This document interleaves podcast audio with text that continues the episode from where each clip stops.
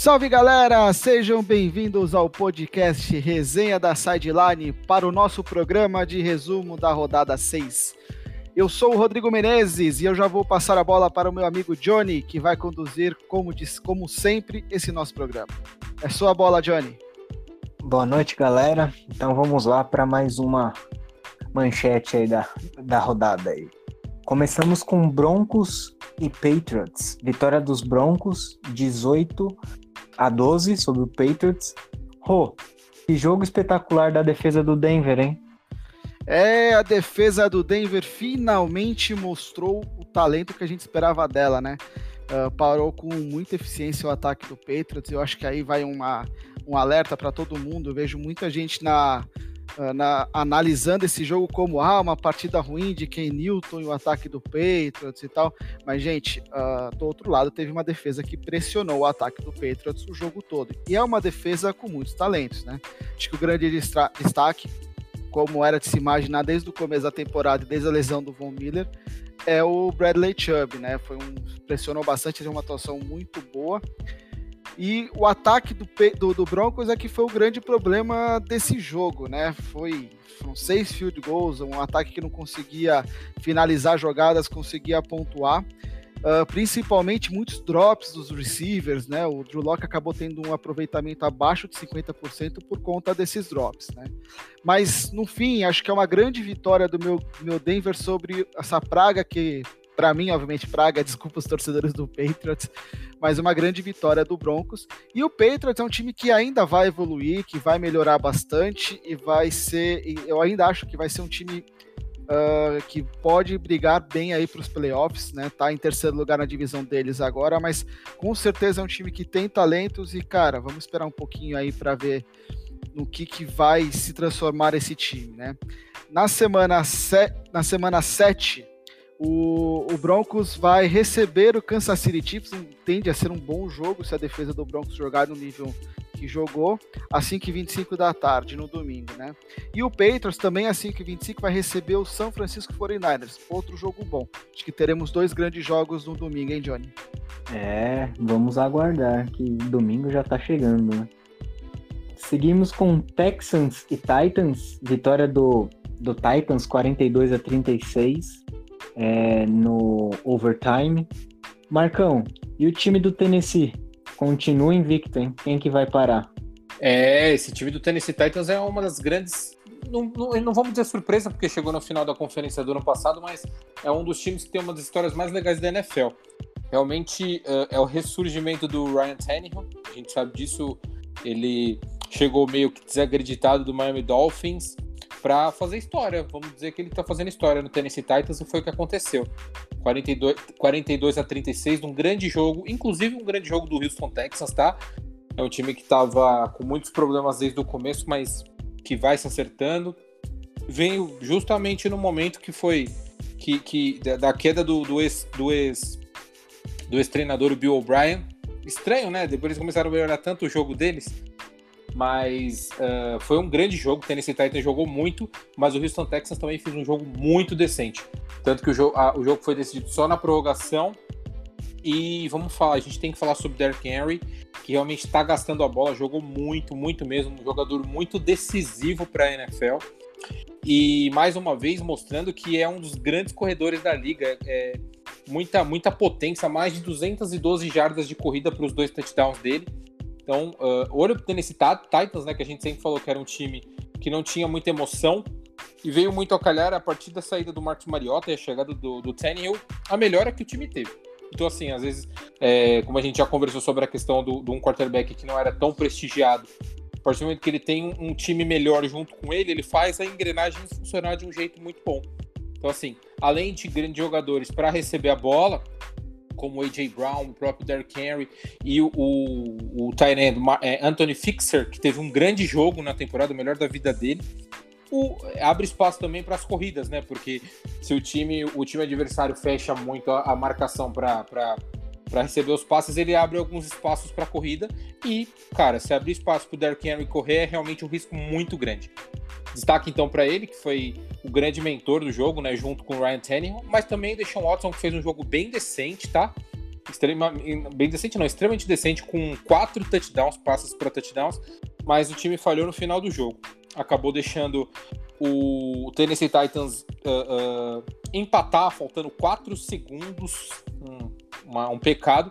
E aí na prorrogação, o Tennessee Titans mostrou para que veio no, na, na primeira, primeira jogada, já acabou no touchdown e finalizando o jogo e vencendo, que é, que é essa regra injusta da, da, da prorrogação. Então foi 46, 42 a 36 num grande jogo da NFL. Inclusive o Mike, o Mike Weber fez uma jogada muito interessante no final do jogo. Ele acabou fazendo uma falta de propósito. Faltou alguma jarda para o Houston Texans completar. Então ele deixou 12 jogadores em campo para cavar a falta e não ter que gastar um timeout. Então, assim, ele também teve muita percepção e ele botou a, as regras debaixo do, debaixo do braço e acabou fazendo isso. Isso acarretou na vitória do, do, do Houston Tech, do Tennessee Titans, perdão. Então foi um, um, jogo muito legal de se assistir. Quem não viu nada do jogo, tenta ver pelo menos os highlights, as melhores jogadas. Vale muito a pena. Então são dois times times fortes. O Houston Texans está melhorando depois da saída do, do, treinador. E agora a questão é fazer o, o o Tennessee Titans, que é um dos três times invictos da liga. Inclusive, um dos, dos times invictos e um dos, dos três times invictos é ele, o Pittsburgh e o, e o Seattle Seahawks, que é um, o, o Pittsburgh, que é o próximo adversário do Tennessee.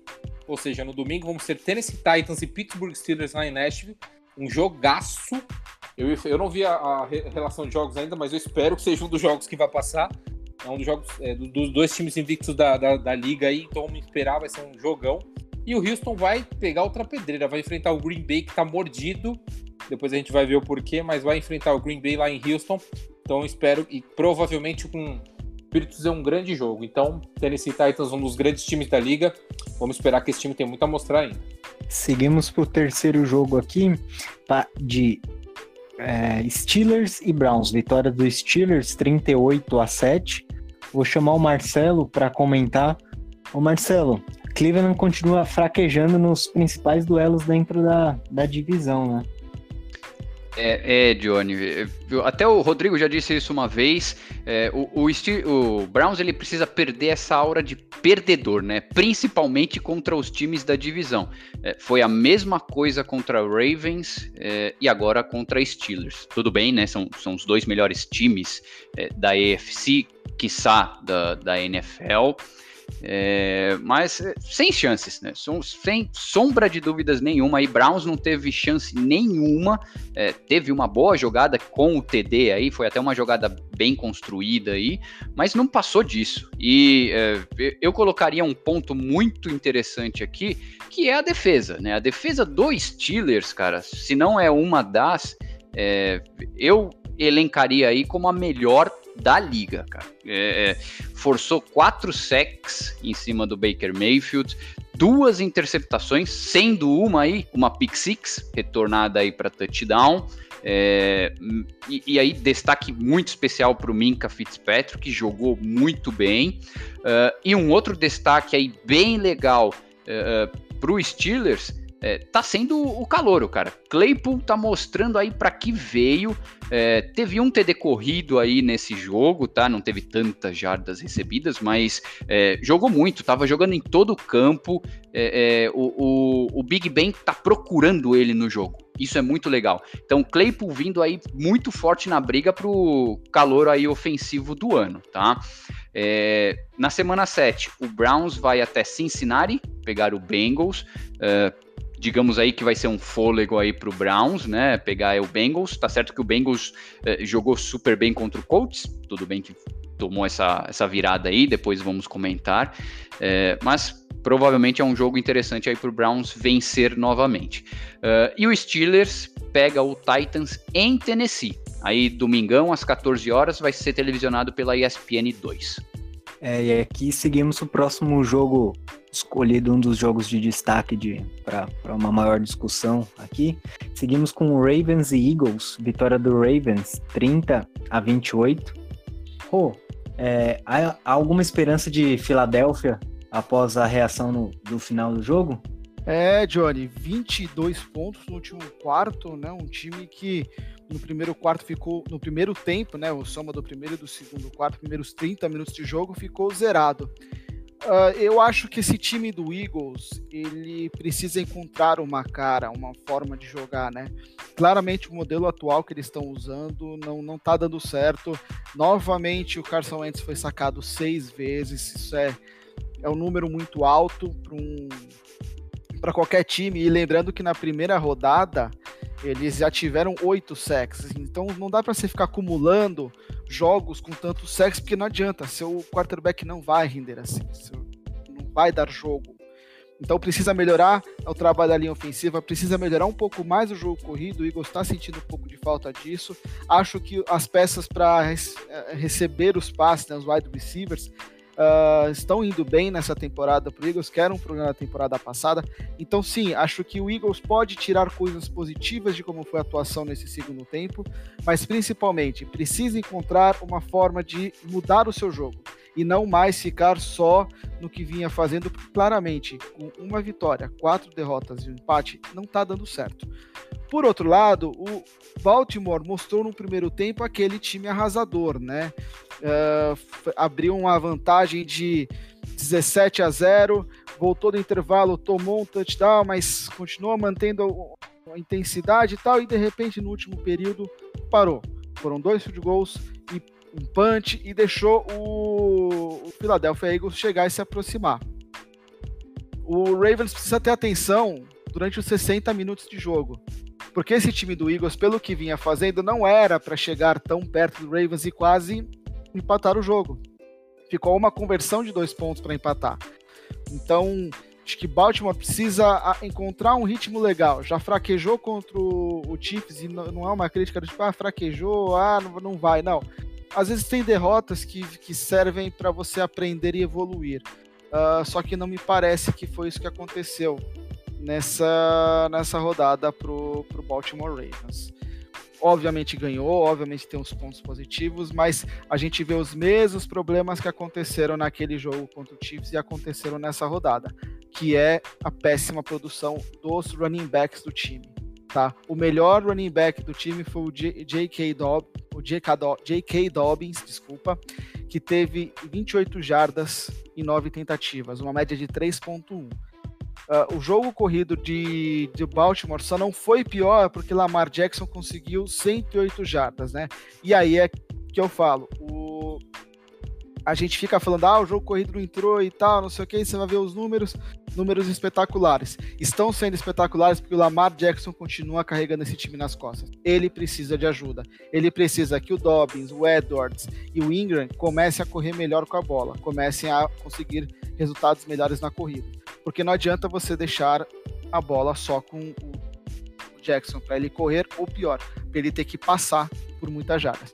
Nessa rodada, ok, enfrentou um time que vem se mostrando mais fraco, vem se mostrando mais frágil, ganhou, tá com 5-1, tá na cola aí do, do Pittsburgh Steelers, né? O Baltimore Ravens folga nessa semana uh, ah, 7 para voltar na semana 8 e enfrentar o Pittsburgh Steelers. Então temos aí um próximo jogo do Baltimore vai ser um jogo muito importante e essa semana de bye vai ser, vai ser é, interessante para que o time consiga resolver esses problemas no ataque. O jogo corrido não pode ficar só nas costas do Lamar Jackson, porque não dá para ele ser o ataque do Browns, do, do Browns do, não, desculpa, do Baltimore sozinho, né? Então vamos ver o que, que o Baltimore vai aproveitar aí nessa bye week. Já a Filadélfia joga agora quinta-feira contra o New York Giants em Filadélfia, um confronto dentro da divisão. Se o Philadelphia jogar como jogou o segundo tempo, eu acredito que vai ganhar com certa tranquilidade do New York Giants. O problema é que, se jogar como jogou no primeiro tempo, vai ser mais um duelo equilibrado e a gente pode sair na, na quinta-feira à noite aí com o New York Giants liderando a divisão. Já imaginaram essa cena? Falando nisso, seguimos para o próximo jogo então, que é Giants e Washington. Vitória do, do Giants, 20 a 19. Marcão, Ron Rivera tá engajado em ter o first pick de 2021, né? É, foi um joguinho bem. É engraçado, né? Quando, quando o jogo é, é de dois times com, com nível menor, ele acaba sendo mais emocionante. Mas não foi muito caso aqui, não. A única coisa de emoção que teve no jogo foi a falha do Washington no final do jogo, pra, é, tentando fazer uma pontuação tentando fazer uma pontuação. Em vez de fazer a, o ponto extra para empate, ele quis cavar a, a, pontuação dupla, né, a jogada extra, para tentar ganhar e, e, perder o jogo. Então, assim, é, um, é dois times com espírito é, é de, de, derrota impressionante. Uh, Daniel Jones, muito, muito inconsistente, muito nervoso. É, uma, inter, uma interceptação e um touchdown, mais do mesmo. Jogadas temerárias, alguns erros, muito pressionado. O, a, uma coisa muito importante, o Washington tem é, dois é, pass rushers que são muito bons, né? O, o, o novato Chase Young e o Montez Sweat, que tá, estão jogando bem, em que pese o time não ser tão forte, eles têm essa, essa qualidade. Mas são dois times que, cara, estão na, na divisão mais fraca do, do da liga visto que Eagles e, e, Dallas Cowboys fizeram também, a gente percebe que o, o time que passar dessa, dessa divisão vai sofrer no, no na pós-temporada. Uh, destaque para o McLaurin, que é um bom jogador, é um bom recebedor, ele tem nível para ser um grande jogador, mas está num time fraquíssimo. E agora eu acho, acho ainda que o, o existe times piores que o Washington Redskins, o Washington Redskins não, perdão, opa, uma dose. É, Existem times piores, mas eles são times bem preparados por uma melhoria e um dos, dos aptos a ser um dos cinco piores e cinco primeiras escolhas do próximo draft. Na próxima, na próxima rodada, os dois times acabam enfrentando os times da divisão. O New York vai enfrentar o Philadelphia, provavelmente um jogo de horror também, porque o Philadelphia não está jogando bem. E o, o Washington recebe o Dallas num jogo que eu não quero nem pensar o que vai ser depois do que o Dallas fez na última rodada. Então vamos esperar aí provavelmente jogos com cenas lamentáveis. Washington e Dallas vai ser um jogo difícil para quem pegar, né? Para analisar, né? É, eu acho que vai ser, cara. Veja os números, veja o que aconteceu e um abraço a todos. Falando em cenas lamentáveis, vamos pro, pro meu Vikings aqui. Lamentavelmente perdeu novamente. Falcons e Vikings 40 Falcons, 23 Vikings. Marcelo, mais um time que demite o técnico e ganha na rodada seguinte. Acho que isso daí pode virar moda, hein? Oh, nem fala, Johnny. Nem fala, porque daqui a pouco. Só, só o Adam Gaze eu acho que tá garantido no cargo, viu? Mas, é, senhores, é, jogão. É, eu acho que foi nessa temporada realmente um dos melhores jogos do Falcons, a primeira vitória e uma vitória, eu diria, com V maiúsculo mesmo assim. Como o Johnny falou, após a demissão do Dan Quinn e até do general manager, o Thomas Dimitrov, é, o time parece que encontrou seu caminho, né? É, Matt Ryan sempre oscilava entre bons e maus momentos, não que ele seja um, um quarterback ruim, é, mas nesse jogo especificamente, é, eu diria que ele teve um jogo praticamente perfeito lançando para 371 jardas e quatro touchdowns, cara. Isso foi. É, é o rating dele subiu lá para cima mesmo. Então foi um, um puta de um jogão pro Matt Ryan. É, algumas ressalvas, o jogo corrido acabou não entrando muito bem aí para o Falcons, tá? Para vocês terem uma ideia, o Todd Gurley, é, em 20 tentativas, né, em 20 corridas, ele só conseguiu correr 47 jardas, tá? É, eu vou dizer que assim, méritos parciais da defesa do, do, dos Vikings aí, do front seven, que conseguiu, querendo ou não, parar um pouquinho o jogo terrestre do, do Atlanta, tá? Uh, só que tivemos uma é, fantástica surpresa, digamos assim, porque essa pessoa em específico não estava jogando bem. E para alegria do Rodrigão aí, que tem ele no Fantasy, Julio Jones ressurgindo aí das cinzas, oito recepções para 137 jardas e dois touchdowns. Eu diria que ele e Matt Ryan foram realmente os nomes do jogo aí. Cara, já para os Vikings, o seu time, Johnny, é, tudo errado de novo, né? Nada de certo e deu tudo errado. Depois de dois jogos até que bons, vai, contra os Texans, em que eles ganharam, né? Os Vikings ganharam, é, e contra os Seahawks, aquela derrota lá que já conversamos aqui, uh, mais um jogo ruim. E, e, até hoje eu até me questiono: será que uh, o que o Rodrigo colocou, né, sobre a decisão do Mike Zimmer na derrota para os Seahawks, de tentar uma quarta descida ao invés do field goal para empatar o jogo. É, será que isso atrapalhou o psicológico do time como um todo, né? Porque, cara, a defesa não jogou nada, tirando aí uh, o que fez contra o jogo corrido, mas é, a secundária é muito ruim é, e o ataque praticamente é, não fez muita coisa, né? Como a gente sempre diz, a gente tem que Kirk Cousins do outro lado. É, eu não posso dizer que ele fez um jogo ruim, digamos assim, porque os números dele não dizem isso. Ele teve 343 jardas para 3 touchdowns. Só que ele também teve três interceptações. Isso é muito ruim. É, o jogo corrido do Vikings não existiu, foi praticamente inexistente. Tá certo que o Dalvin Cook não jogou. É, mas, cara, muito ruim. É, quem tá correndo aí por fora, é, é, digamos aí, graças a Deus, é mais um calouro que é o Justin Jefferson, que nem eu falei do Claypool lá no Steelers. É, Justin Jefferson, cara, tá mostrando aí realmente por que foi draftado. E essa essa troca, digamos assim, que o Vikings fez entre Stephon Diggs e Justin Jefferson, é, Justin Jefferson está mostrando que foi uma troca muito boa. É, foi aí o principal alvo de Kirk Cousins para nove recepções com 166 jardas é, e dois touchdowns. Então eu diria aí que é mais um na briga aí para o calor ofensivo do ano, tá?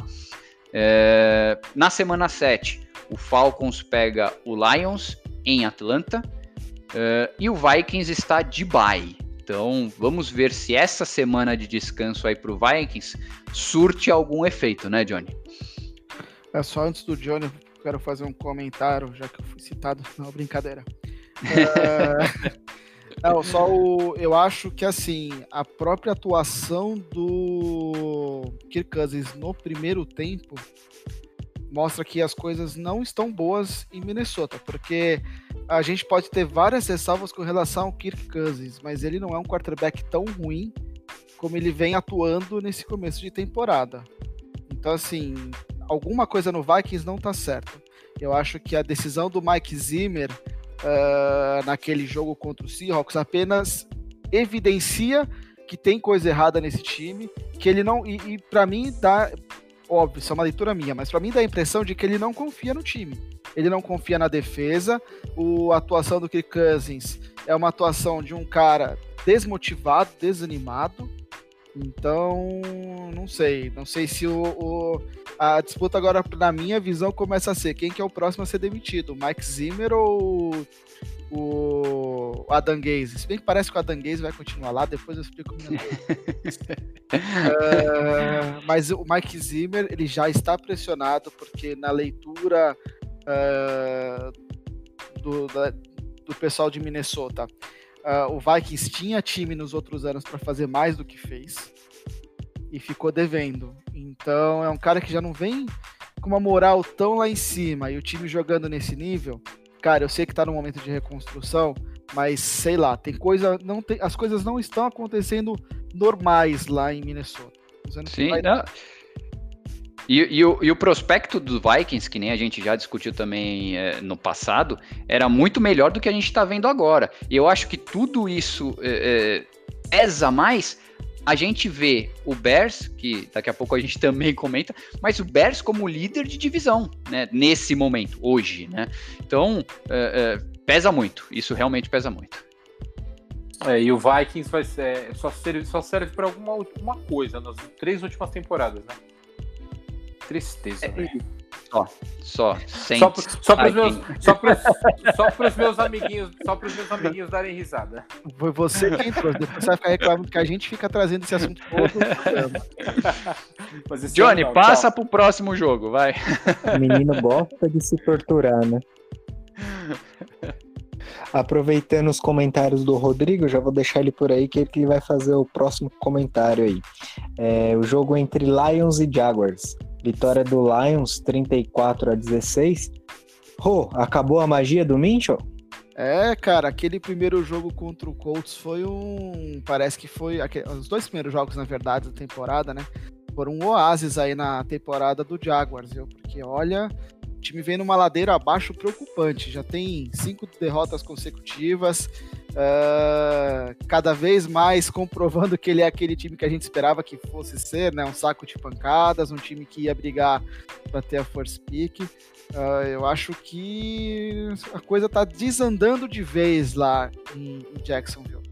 O Minchel teve um aproveitamento bem baixo, né? 25 passes completados de 44 tentados teve uma interceptação besta logo no começo do segundo quarto, quando o Lions tinha acabado de marcar um touchdown, primeira jogada do drive, ele vai e lança uma interceptação. Não resultou em nada porque o Lions errou o field goal, mas, cara, preocupante.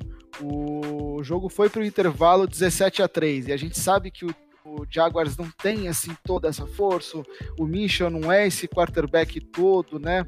E a coisa não, não melhorou no segundo tempo, continuou ruim. E a defesa do Lions simplesmente dominou esse ataque do Jaguars. O ponto negativo que eu vou trazer aqui é James Robinson, que vinha jogando bem e não foi nada bem nessa rodada, 29 jardas só em 12 tentativas. Uh, Lions, cara, Lions tá surpreendendo bastante, tá melhorando o nível de jogo deles. E, mas para virar e falar que, nossa, agora o Lions vai, eu prefiro esperar as próximas rodadas. Mas tá na frente do Vikings, né? Isso é um ponto relevante. Lions está indo bem e o Matt Patricia aí tá ganhando sobrevida. Uh, próxima rodada nós teremos Lions contra o Falcons, jogo em Atlanta às duas horas da tarde. E o Jaguars às 5h25 pega o Los Angeles Chargers dois times com uma vitória apenas, mas um abismo de rendimento. O Chargers está merec... já é um time que merecia ter ganho pelo menos mais uns um, um, ou dois jogos aí, e o Jaguars não. Então vamos ver o que vai acontecer nesse jogo. Prevejo aí uma segunda vitória do Chargers. Seguimos com vitória do Colts sobre o Bengals, 31 a 27. Marcão, que bela recuperação do Indianapolis. É, a gente tem que dar esse mérito deles terem se recuperado no jogo, mas um time não pode oferecer 21 pontos de graça no começo do jogo, dos dois, no primeiro tempo para o Cincinnati e, e ficar por isso mesmo. Ainda mais uma defesa tão forte como a defesa do Indianapolis Colts. O jogo ele é bem interessante assim para você fazer é, uma menção ao que o Philip Rivers teve de, de, de se se renascer no jogo e principalmente pelo último jogo, que ele foi terrível contra o Cleveland Browns e acabou jogando um pouco melhor nesse jogo depois desse 21 a 0. Como eu falei, é, até uma parte do, do segundo, da, do segundo quarto estava 21 a 0 para o Cincinnati Bengals. E aí, no segundo quarto mesmo, o Indiana acabou fazendo três touchdowns e, e encostando, né? Ficando 24 a 21, virando o intervalo 24 a 21. Uh, o Indianapolis Colts é muito superior. Foi, foi um jogo, uh, uma, uma, bobeira no começo do jogo aí que teve a, a, defesa do Indianapolis, como eu disse, é uma das mais fortes. Só que o Felipe Rivers teve um, um, um, um, uma grande atuação com 371 jardas, ele botou a bola debaixo do braço e, e resolveu. Teve três touchdowns, teve a interceptação de praxe dele, né? Que o, se não tiver a interceptação, não é o Felipe Rivers. Mais destaque para o Jonathan Taylor, que teve 60 jardas, ele, ele, ele acabou correndo bem com a bola, não fez touchdown, mas ele teve um bom jogo. Trey Burton acabou é, é, também tendo o TD dele, porque o, o Mo não acabou não jogando. Uh, destaque também para alguns recebedores, né? O, o, como eu falei, o Trey Burton ele teve um touchdown corrido e um de passe, ou seja, foi um grande jogo dele. É, a, o destaque negativo, como sempre, o Hilton realmente não está tendo uma boa sinergia com o Philip Rivers, não está recebendo muita bola, isso é um, um, um, problema muito grave, porque é um, quem sabe que é um recebedor talentoso, mas não está acontecendo essa essa liga. Isso é importante para uma pós-temporada, para um jogador tão talentoso. É, no momento que ele não joga, ele acaba fazendo muita falta. Mas o, o, o Felipe Rivers está conseguindo agrupar melhor e passar a bola para outros jogadores do, da equipe também. Então vou ficar de olho. O Jonathan Taylor também é um jogador muito importante, mas não fez o melhor jogo da vida dele. É, em questão de recepções. E a defesa, que a defesa joga sempre muito bem. É, destaque, obviamente, para o DeForest Buckner, novamente com mais um sec, mais um, pra, mais um sec para para conta dele. Uh, o, a defesa do, do Indianapolis Colts, que é a grande base, a parte mais forte do time, aparece nos momentos importantes e foi isso que aconteceu. Teve esse momento de apagão no primeiro tempo, mas no segundo quarto acabou oferecendo só três pontos para o Cincinnati. E o Cincinnati Bengals, é, Joe Burrow tá apanhando do jeito mais. Tá, tá apanhando é ótimo, né? Tá aprendendo do jeito mais difícil, tá apanhando pra caramba. Ele teve, até teve 313 jardas, ele, ele conseguiu mesclar bastante as jogadas corridas com as recepções. Destaque: John Mixon com o touchdown, Giovanni Bernard aparecendo novamente depois de muito tempo. É, e o, o, Joe Burrow também acabou fazendo um touchdown um, é, corrido em seu nome. Então, assim, é um, um, quarterback muito talentoso, tem muito a provar na liga, mas ele precisa de uma linha ofensiva que o proteja melhor. Porque é, ele tá conseguindo, ele tem, ele tem é, bastante altivez assim no jogo, ele sabe enxergar as jogadas. Só que quando a linha ofensiva e o pocket explodem, acaba sobrando para ele, ele acaba apanhando muito no jogo. Para as recepções também, uh, uh, um destaque: nem, nenhum touchdown do Cincinnati Bengals foi de recepção. Ele acabou passando bem a bola aí para alguns jogadores, mas nenhum na red zone para finalizar jogadas. Isso é uma coisa que, obviamente, ele vai ter que melhorar e eu creio que vai acontecer conforme o tempo ele vai melhorando. A defesa do Cincinnati Bengals também tá um, um pouco é, espaçada demais, tá fazendo muita besteira. Destaque para o Haver Williams, que acabou é, fazendo um, teco, um sec no, no Philip Rivers do, durante o jogo. E também teve, teve uma interceptação aí no jogo do J, Jace Battles, que não foi uma pick six, mas foi uma interceptação. Então o Cincinnati Bengals tem que melhorar, ele tem que fazer um jogo um pouco mais consistente para ter alguma chance de, de acenar numa, numa divisão tão dura como a que ele tem, com Cleveland oscilando demais, mas o Baltimore Ravens com um jogo xoxo, não muito bom, mas um time melhor com quarterback elite. E o Pittsburgh Steelers, que está voando, que a gente vai falar daqui a pouquinho, mas é um dos grandes times da NFL, ele tem que mostrar alguma coisa se ele tiver vislumbrar um, um wild card ou mesmo uma melhoria para a próxima temporada. Próximo jogo é um jogo de divisão contra o Cleveland Browns, jogo duríssimo. Cincinnati Cleveland é um jogo de pauleira, quebra o pau o tempo todo. Então é um, um jogo que é interessante de ver para quem gosta da bola oval hard, mais hard possível. E o Indianapolis Colts está folgando na semana que vem. Vamos dar descansada pro venho do Philip Rivers. E para que a defesa volte melhor ainda, o ataque tenha um pouco mais de entrosamento. E a gente espera que isso aconteça, porque Indiana, Indianapolis Colts é um dos grandes times da liga aí. Só lembrando que o primeiro jogo bom do glorioso Joe Burrow foi contra o Browns na segunda rodada, em que ele, ele conseguiu uh, levar o time a 30 pontos, né? Então acho que uh, algumas rodadas, alguns jogos mais maduros, acho que dá para esperar até um jogo bem interessante por parte dele, né, Marcão? Sim, e além do que, o Cleveland Browns é um time que oscila demais, cara. Então, assim, além de tudo, o Cincinnati Bengals vai pegar um time que você pode esperar qualquer coisa. E, e assim, vai ter o Miles Garrett acenando, dando oi para ele ali é, é, atrás da linha ofensiva. Então, ele sossego ele não vai ter. Então, assim, ele vai ter que se provar mais uma vez, só que ele tá na liga mais importante e ele foi escolha número um de draft. Então, é ele contra a escolha número um também. Então, eu acredito muito, acho que o Joe Burrow vai ser um dos grandes quarterbacks da liga, mas a linha ofensiva tem que melhorar e ele também. E as percepções ele vai tendo conforme o jogo, como você mesmo disse.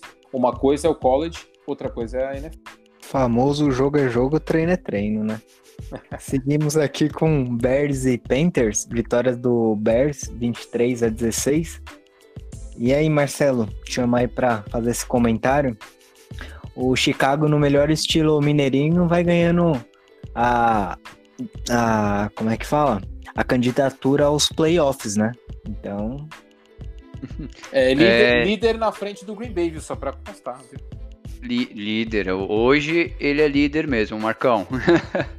Mas, cara, é, Bears está sendo aí um, uma surpresa, acredito que para todos aqui. Uh, eu diria que esse jogo foi mais ou menos, tá? É, pontos positivos aí para a defesa do Bears, que ela começou, parece que a mil por hora, cara. A gente sempre fala que a defesa do Bears é uma defesa muito boa, é, e hoje ela mostrou, hoje, né, no jogo, ela mostrou que realmente na primeira campanha do jogo dos Panthers, a defesa do Bears quase forçou um safety, quase conseguiu um safety, é, e logo em seguida conseguiu uma interceptação que deu aí só um campo de 10 jardas por ataque, o que resultou no primeiro TD. E, e depois disso, gente, foi realmente um, um domínio do Bears.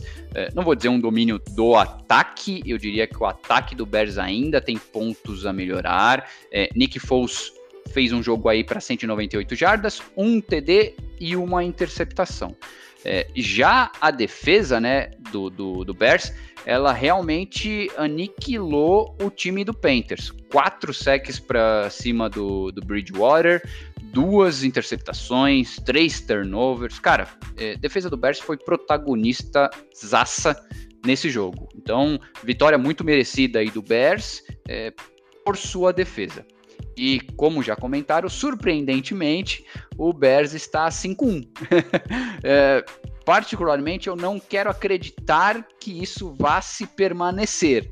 Né? É, tivemos aí uma grande perda, depois eu vou comentar do jogo de Packers e Bucks, mas é, vamos ver. O, o Bears está sendo uma grata surpresa, digamos assim, numa divisão que tinha Packers e Vikings, e Vikings, como a gente já disse, está lá embaixo. É, o Bears na próxima rodada pega o Rams em Los Angeles, aí no Monday Night Football, televisionado aí na ESPN. É, e o Panthers vai até New Orleans pegar o glorioso Saints do Marcão. Vamos ver como vai ser esse jogo. Já ganhou.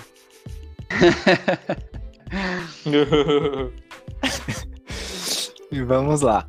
E seguimos com Dolphins e Jets, 24 a 0. Se fosse no ping-pong, o Jets teria que passar por debaixo da mesa, né? Rô, é, podemos falar que o maior destaque do jogo foi a estreia do, do Tua Tagovailoa? É, eu acho que é grande destaque mesmo desse jogo. Inclusive, ele vai ser titular na, na semana 8, né? Porque Miami está de folga na semana 7, vai curtir aí um, uma semaninha de praia, com o pé pro alto, máscara, álcool em gel, né? Mas o Dolphins realmente não, não deu jogo pro Jets, até fica difícil você falar assim, nossa, o que, que teve de bom nesse jogo. Eu acho que o grande destaque realmente é o Tua Tagovailoa e a imagem dele sentado no campo sozinho, o estádio já vazio, só ele sentado lá no campo depois do jogo, ilustra bem o quanto que ele é apaixonado por esse esporte, o quanto que ele vai se e tende a se dar bem porque ele é um cara que me parece ter um interesse pela, pela uma, uma alegria de estar em campo diferente dos outros.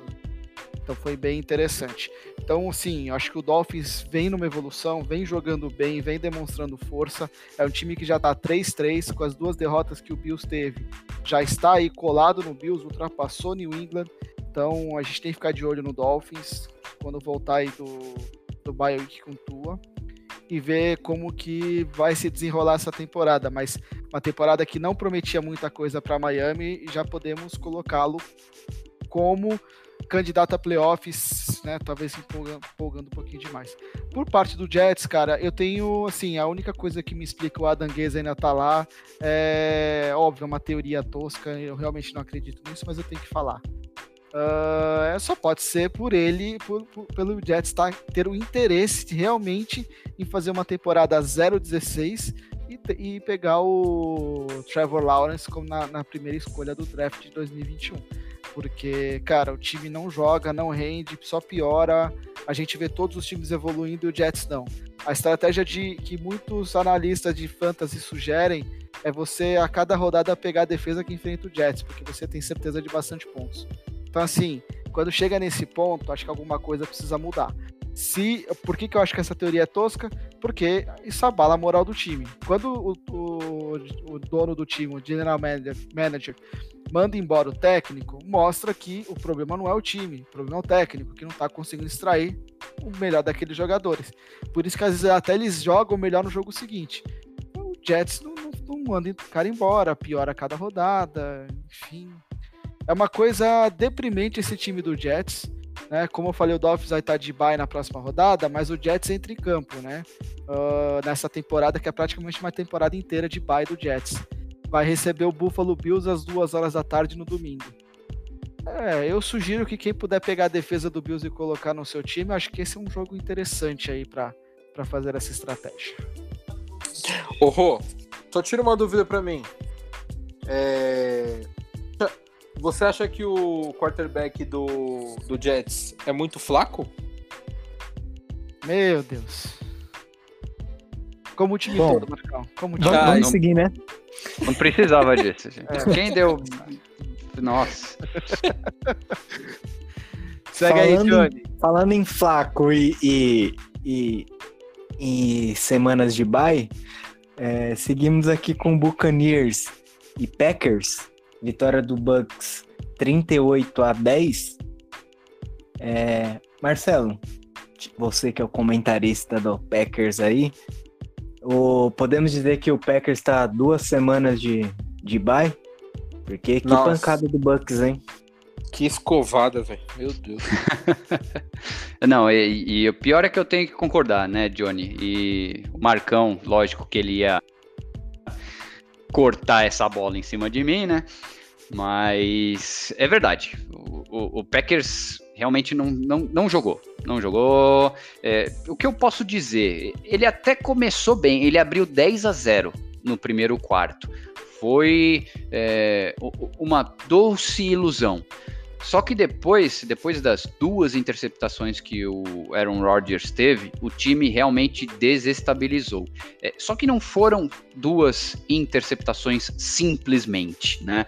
É, a primeira interceptação foi uma pick six retornada aí para touchdown. É, é para vocês terem uma ideia, foi a terceira pick six da carreira do Aaron Rodgers. Então, só três vezes ele lançou essa pick six. É, e logo em seguida, na próxima jogada, é, ele também sofreu uma interceptação, que depois foi retornada aí, deram um campo extremamente curto para o Tom Brady, mais um touchdown.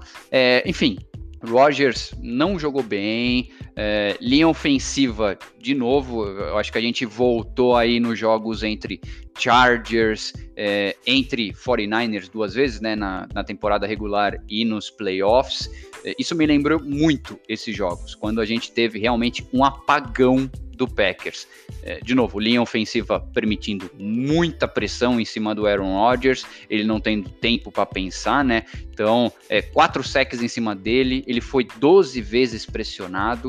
Uh, foi muito ruim, cara, muito ruim. É, por outro lado, Bucks jogou realmente o fino da bola. A defesa do Buccaneers jogou muito bem, é, praticamente imobilizou a defesa, uh, o ataque corrido do, do Packers. Para vocês terem uma ideia, Aaron Jones correu aí só para 15 jardas.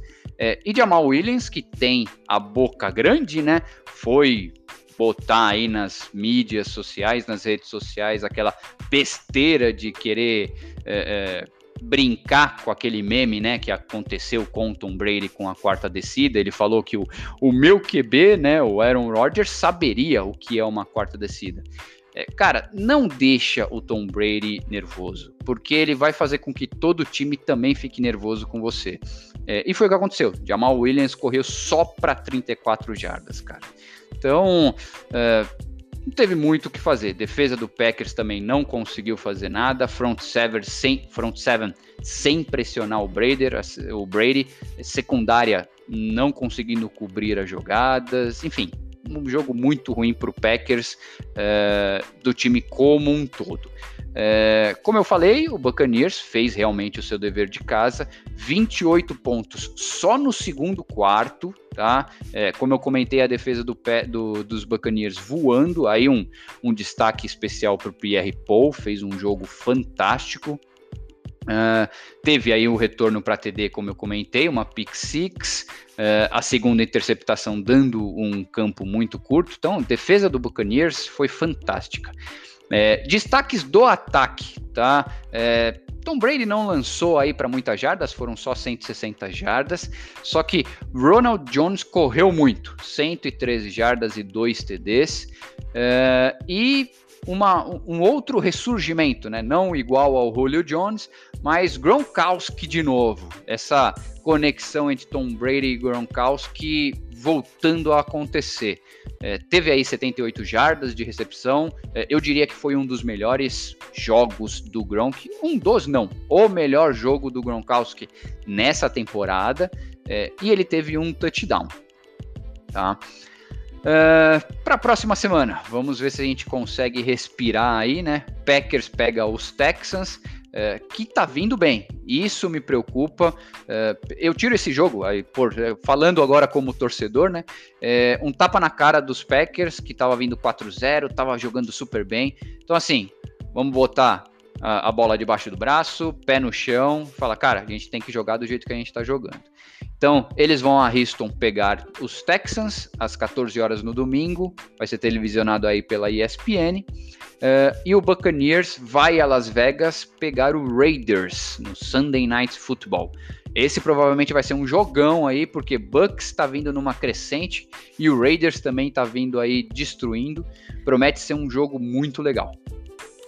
Uh, Marcelo, você que é torcedor do Packers, eu vou te passar, manda e-mail aí para o Jamal, Jamal Williams, é, foi o Williams que falou a besteira. uh, fala para ele o seguinte, ele estudar um pouco mais as entrevistas do Marshall Lynch, que quando você não tem algo produtivo para falar, faz que nem o Lynch, não fala. O máximo, não, é. o máximo responde, I am here, so I won't, so I won't get fined. Sabe, eu tô aqui, então não vou ser multado. Filho fala isso. Pra que, que vai ah, falar uma dessa? É, é, é, muito ruim, cara. Tem, tem jogadores que eu, eu, eu, acho que não, não tem cérebro. Se você pega, por exemplo, o próprio Tom Brady, no, quando ele foi falar do Aaron Rodgers, é, e até pós-jogo, realmente, depois de destruir o jogo. Ele falou, cara, o Aaron Rodgers é um excelente QB. Eu tenho, é, não lembro as palavras certas que ele falou, mas é, eu gosto de ver o cara jogar. Meu, enalteceu e se manteve na sua. Ganhei o jogo, acabou. Mas é, enfim, a gente não consegue calar os jogadores, né? Tá, mas é assim, se, se você vai provocar o adversário, vai ficar com esse tipo de, de, de provocaçãozinha, tem algumas coisas que são importantes. A primeira, você tem, tem que confiar no seu próprio taco e entregar. O Jamal Williams é do tipo que confia e não entrega, né? Não, Muito. Os deles não são expressivos. Então, assim, é um cara que ele não é o running back principal, então já deveria ficar quieto por aí. Uh, mas beleza, se ele fosse um cara de defesa que fosse enfrentar diretamente o Tom Brady, ok. Né? Vai lá e tenta, tenta provar no campo que você está falando. Mas não, ele é só o segundo running back que falou besteira, provocou o adversário e tomou na cabeça. É brincadeira, né? Vamos ver. Segue aí, Johnny. Seguindo aqui, ó, vamos com 49ers, Rams e 49ers, né? Vitória dos 49ers 24 a 16. Falando em renascimento, ressurgimento aí que o, o, o Marcelo comentou. E aí, Marcão, você acha que a, a, com esse jogo o 49ers está renascendo? Olha, Johnny, eu acho que sim, porque a impressão que o time deu depois daquele jogo contra o Miami foi assustadora. Então, esse, jogo foi importante para que eles renascessem na, na, temporada, inclusive renascessem na divisão, porque vitória na divisão é sempre melhor do que na, na, nas condições que a gente acaba vendo. Foi um jogo.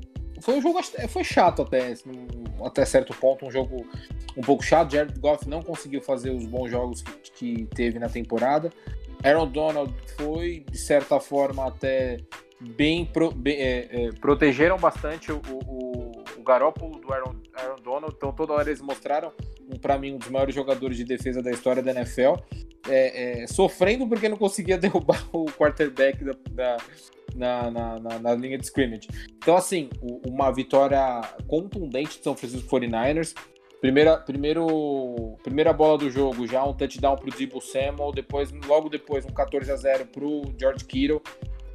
O, o, Rams, o Rams tentou dar uma aproximada, acabou fazendo 14 a 6, mas depois acabou se, se enrolando. 21 a 6 para o 49ers, um, com um, um TD para o Brandon Ayuk, que é um grande jogador.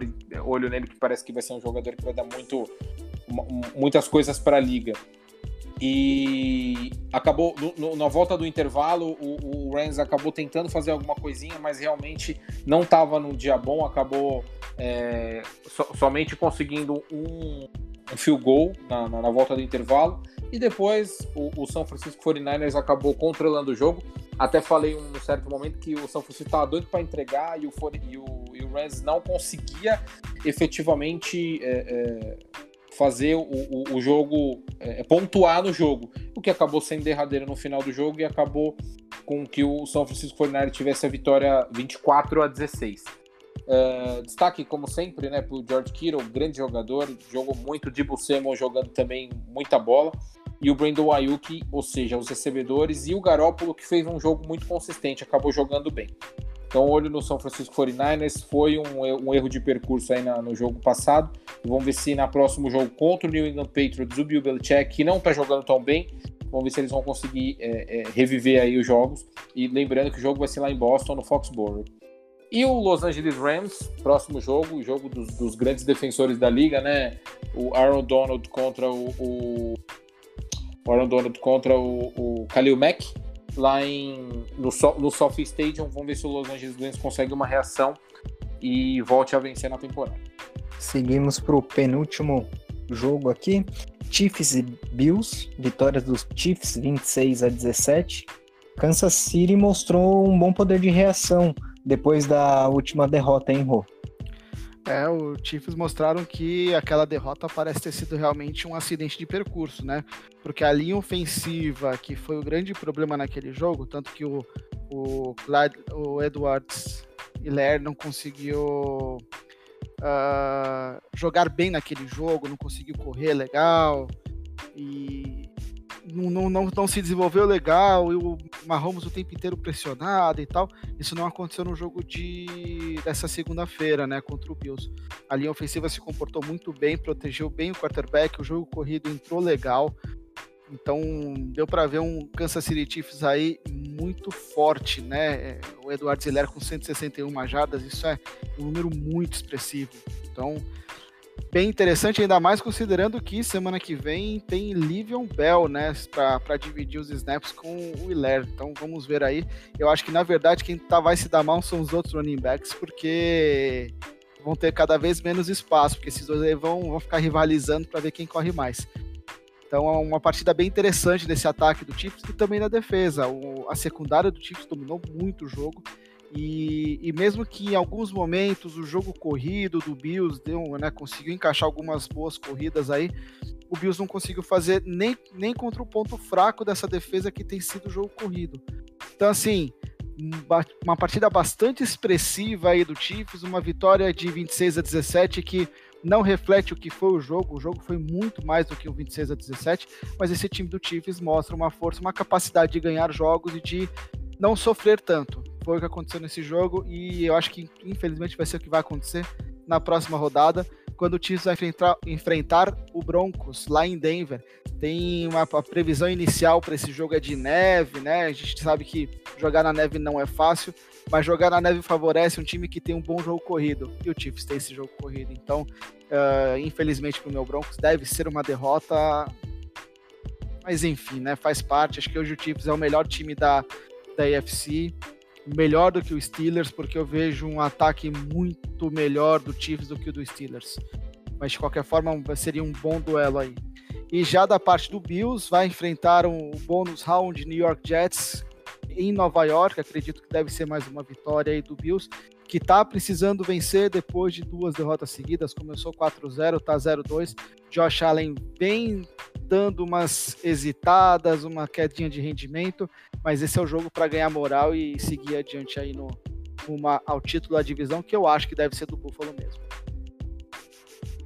É, Rô, eu só quero comentar uma coisa aqui. E como é, o assunto é Le'Veon Bell, né, essa semana, é, é pra gente ficar atento à semana 8, cara. Kansas City Chiefs contra New York Jets. Meu, o Le'Veon Bell eu acho que vai vir com tanto sangue nos olhos. O que você acha? Cara, eu acho que vai ser um jogo tipo Clemson e Georgia Tech, 73 Nossa. a 7. A diferença é que eu acho que o Jets não vai conseguir fazer 7. vai ser uma lavada, o Bell vai correr, vai querer correr, ele, e assim, ele vai correr na direção do Adam Gaze. O pessoal do, do, do Chiefs vai precisar orientar ele para correr para end zone, porque ele vai querer, querer correr para sideline do Jets e bater no, no Adam Gaze.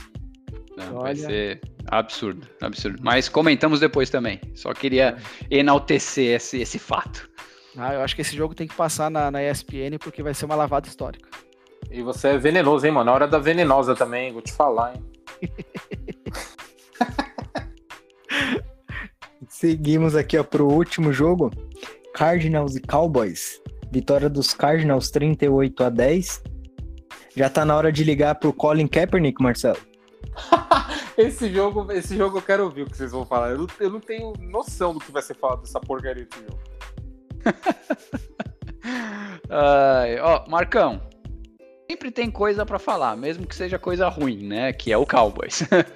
Mas uh, falando aí do, do Colin Kaepernick, Johnny, não sei, eu acho que o problema tá muito além de um QB nesse time do Cowboys, tá? É, só que eu, eu começo aqui a, a, até a minha análise, vai, digamos, falar análise para alguém que não conhece nada é, é estranho, né? Mas eu, eu, começo a minha análise falando que esse jogo, na minha visão, ele serviu para mostrar a falta que o Dak Prescott faz nesse time, nesse time do Cowboys.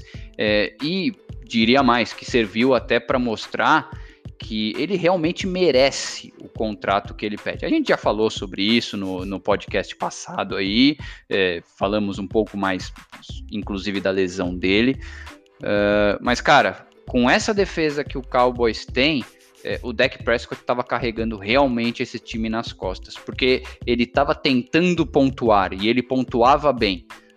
Só que não adianta nada você pontuar bem e ter uma defesa que também permite muitos pontos para o adversário. Né?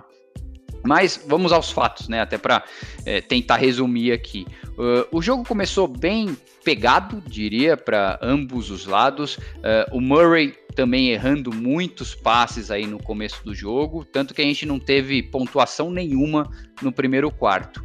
É, só que daí, de novo, eu acho que teve uma reviravolta, como no caso do, do Packers, com duas interceptações. É, nesse jogo do, do, do Cowboys e Cardinals, é, foram dois fumbles seguidos do Ezekiel Elliott. Um cara que a gente já falou aqui, que a gente esperava muito dele, que ele também deveria carregar o time dos Cowboys nas costas, é, e ele acabou errando dois fumbles em duas jogadas seguidas e que realmente resultaram em dois TDs para os Cardinals. Aí, depois disso, foi é, uma caminhada no parque para o Cardinals, tá? O Elliott não jogando bem, é, linha ofensiva dos Cowboys muito ruim, sem proteção nenhuma, três sacks para cima do Andy Dalton. É, e como eu falei, a defesa do Cowboys precisa melhorar muito. Mesmo com até o retorno, o Van Der Esch retornou aí, mas é, que nem o Rodrigo comenta, uma andorinha só não faz verão, né? O cara sozinho não consegue. Então fica difícil ganhar o jogo assim. É, e cereja do bolo é que o Andy Dalton também sofreu duas interceptações. Então foram muitos turnovers no jogo, muitos turnovers. É, do outro lado, o Cardinals, é, depois desse primeiro quarto meio estranho, o Murray voltou a brilhar. Lançou para 188 jardas, não foi muito, mas ele foi muito efetivo. Teve dois TDs lançados, teve um TD corrido para ele também. É, e um destaque especial, é, e eu vou dizer que o Marcão ficou muito triste com esse evento, porque foi por causa dessa pessoa que ele perdeu no Fantasy e na última jogada ainda, Kenyan Drake, eu acho que foi um destaque especial aí, correu para 164 jardas e 2 TDs. Então, uh, foi um jogo realmente não tão legal de assistir, digamos assim, mas Filho Cardinals... Cardinals levou a melhor. Uh, na próxima semana, o Cardinals pega o Seahawks em Arizona, jogo às 5 horas da tarde aí no domingo. Uh, vai ser televisionado pelo Fox Sports. Vamos ver, promete ser um jogo bem interessante aí. Uh, e os Cowboys pegam o Washington em Washington. o jeito que os Cowboys estão jogando deve ser um jogo difícil também de assistir esse daí, hein? É, só para contextualizar a questão do, do Fantasy, o Marcão estava ganhando por 14 pontos depois do, das várias recepções que o Sid Lamb teve no, segundo, no, no, no, segundo tempo, né? Ele conseguiu abrir 14 pontos e em uma corrida do Kenyan Drake, ele perdeu, ele, o time que ele estava enfrentando fez 17 pontos e virou o jogo para cima do time do Marcão. Então, foi uma daquelas cenas assim que a gente fica rindo, porque, mano. Sensacional, cara, sensacional. Isso acontece com o Marcão, né? É sempre é... No último, nos últimos minutos, né? Pois é, é, é, o cara que é o cara que sofre com esse tipo de coisa. Parece que tudo uh, tem um urubu em cima dele, mano. Só pode ser. Muito bom. É, para finalizar aquele nosso bate-pronto rapidinho, os destaques e decepção da rodada. Eu vou começar com você, Marcão. Cara, a parte uh, a constar, a, parte positiva foi o Tampa Bay Buccaneers, fez um jogo fantástico, fantástico. É, ganhou de uma das melhores equipes da, da liga, então olho no Tampa Bay Buccaneers. Eu espero que seja uma, uma brisa passageira, que eles não, não fiquem tão assanhadinhos assim. e a parte negativa, cara, eu acho que o Dallas. O Dallas é uma coisa que tá sendo muito vergonhosa esse ano. Eles têm que. É, eles têm que melhorar de alguma forma, porque é, a questão da não, da, da, da, não renovação do Dak Prescott e a contusão dele acabou é, mostrando muito das dificuldades que o Dallas Cowboys tem. Além de ser a pressão dos times mais fortes da liga na parte do business, a parte de campo não está fazendo diferença. Então o Dallas Cowboys precisa acordar e acho que esse é a, a, o ponto pior e o ponto negativo da rodada. E para você, Rô, o meu, meu destaque da rodada é o Pittsburgh Steelers, que continua jogando no nível muito legal.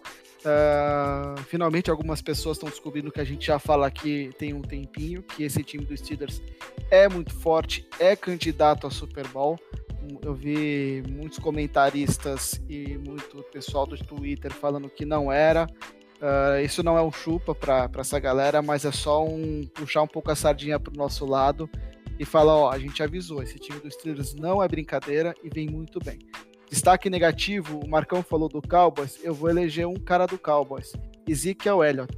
Esse era o jogo para ele provar que ele pode ser o cara desse time, que ele pode ser uh, a solução para a ausência do Dak Prescott. E ele sofrer dois fumbles em sequência como ele sofreu, cara, desculpa, é imperdoável não dá para um jogador do nível dele, no momento em que o time mais precisa dele, ele dá uma entregada dessa. Então, acho que é o um grande destaque negativo. E assim, grande, gigante. Para mim, a maior decepção da, da temporada até agora, em todas as, roda as rodadas, foi essa atuação do Ezekiel Elliott. Inaceitável. E para você, Marcelo? Porra, eu acho que o Rodrigo ficou bravo aí com o Ezekiel Elliott, né? Mas, cara, olha, essa semana foi, para mim, pelo menos, foi a mais difícil de escolher esse destaque é, e, e, a decepção. É, destaques eu queria falar muito de Falcons, eu acho que foi um, um jogo extremamente interessante. É, Texans, mesmo Texans perdendo, ele estava vindo numa vertente aí tão ruim de jogada, mas é, pressionar como pressionou o Titans, é, levar para o overtime e tudo mais, é, também colocaria. E o Bengals, que conseguiu abrir 21 a 0 em cima do Colts, só que depois tomou a virada. É, mas para mim, a, a, surpresa aí da rodada eu vou deixar com o Falcons, que fez um excelente jogo para cima do Vikings.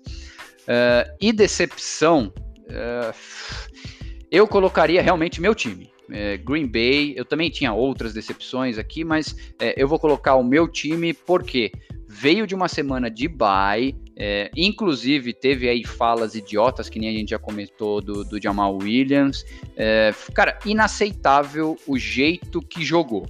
Tá? É, Tampa Bay, o Canesso, por favor, não jogou mal, fez, jogou o fino da bola mas decepção zaça para mim foi o jogo como a forma como o Green Bay perdeu esse jogo.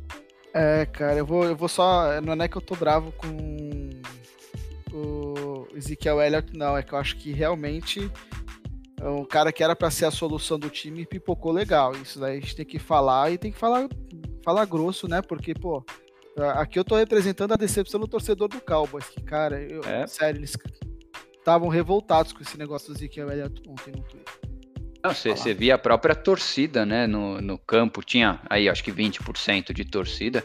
Meu, os torcedores não acreditavam no jogo. Era, foi foi realmente muito ruim. Muito é, ruim. Não, é, não, é, não é a discussão do momento, mas é muito daquilo que, o, que os comentaristas falam sobre a, a questão dos, dos acordos milionários com running backs, né? Que muitas vezes eles seguram um pouquinho isso exatamente por essas situações mas é um tema para uma outra aí. Mas o Ezekiel Elliott teria que ser o, o franchise player na, nesse momento, né?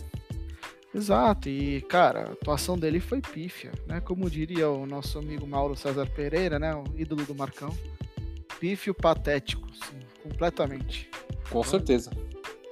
Né? E, mas assim, ressalva, uh, eu continuo achando que o Mike McCarthy tá matando o coitado do, do Ezekiel Elliott também. Porque um cara que jogava bem durante tantas temporadas, quando troca de técnico, para de jogar bem, alguma coisa também tem aí, né? Então vamos falar a verdade. Mas nesse jogo, dois, o fumble não é culpa do técnico, o fumble é culpa do jogador. Então a gente tem que bater no cara, no jogador e dar uma aliviada pro técnico nessa rodada. Claro, mas o Rô, também, assim, uh, a gente não vai falar disso agora, mas as escolhas de, jogadas também muito estranhas. Sid Lamb, por exemplo, que jogou muito bem os últimos jogos, acabou tendo recepções só a partir do segundo tempo. Então, assim, o jogo foi muito estranho do Dallas. Eu acho que você tocou nesse assunto com, com propriedade, mas é uma coisa que tem que ser analisada. A, a, a, a escolha técnica também é muito importante nessas horas, ainda mais sem o, o quarterback principal do time, que é o que acabou. Uh, uh, a gente não pode tirar o mérito do Arizona, que jogou muito e demais. Mas essa questão é muito importante porque eu acho que foi um jogo, uma lambança histórica. É, e vamos ver como é que vai se desenrolar a temporada do Cowboys agora, assim, o, o Dak Prescott. Muito bom, senhores. Vamos encerrando por aqui. Pedir para você que está ouvindo a gente, primeiramente, agradecer a você e pedir para que você nos siga nas redes sociais. O Instagram, arroba resenha da Sideline, o Twitter, arroba da underline sideline. Siga a gente lá, contribua com a gente, manda um alô, manda sugestões, opiniões, críticas, xingamentos para o centro do Marcão, fiquem à vontade. E é isso aí. Vamos para os recados finais aqui da galera. Marcelo, obrigado pela participação. Oh, mais uma vez eu que agradeço aí, Rodrigão. Uh, agradeço aos nossos ouvintes também. É, e bora, bora. Chega por hoje. Até o próximo episódio. Marcão, sem ofensa para esse que te fala aqui, manda um abraço para a galera. Abraço a todos, meus amigos. A NFL é um esporte apaixonante. Um abraço a todos. Johnny, valeu pela condução do programa. De nada. Muito obrigado pelo convite e vamos para oitava semana de NFL. Sétimo, calma. É, tô, já tô emocionado já. tô querendo... Calma, emoção, calma. O tempo tá passando rápido, mas não, não, não, não mata a gente já na, na, nossa NFL cedo do que precisa, pô. É, mas, e a... o pior é que passa rápido mesmo. Jesus. É, pô, mas vamos com calma, entendeu? Não, mas ele é um cara à frente do tempo, ele já tá agradecendo a oitava. Ela vai ter de qualquer jeito. Vai que não, não Valeu, meus lindos. É, muito bom, Valeu, senhores. Gente. Muito bom. Grande abraço a todos. Até a próxima. Tchau.